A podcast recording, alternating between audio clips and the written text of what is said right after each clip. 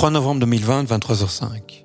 Au pays d'Haïti et des sept nains de la petite maison de la prairie, le gouvernement central de Paname décida enfin d'imposer une règle simple pour tout le monde.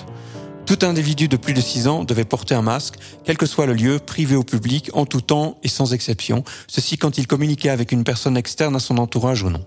Ainsi, les enfants ne réglaient plus le compte de leurs parents, puis les parents celui de leurs collègues, puis les collègues celui de leurs propres parents, puis les parents celui de leurs soignants, puis les soignants celui de leur famille, puis finalement celui de l'économie.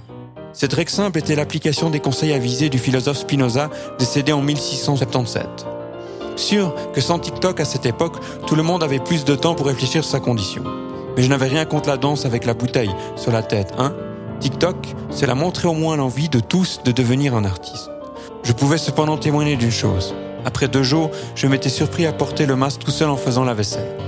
Comme un feu rouge, le port du masque devenait une norme sociale, un automatisme, comme quand tu ouvrais les yeux pour regarder ou bien que tu sortais ton truc pour pisser. Penserais-tu à le laisser dedans pour pisser? Bah non. Alors fallait faire cela avec le masque.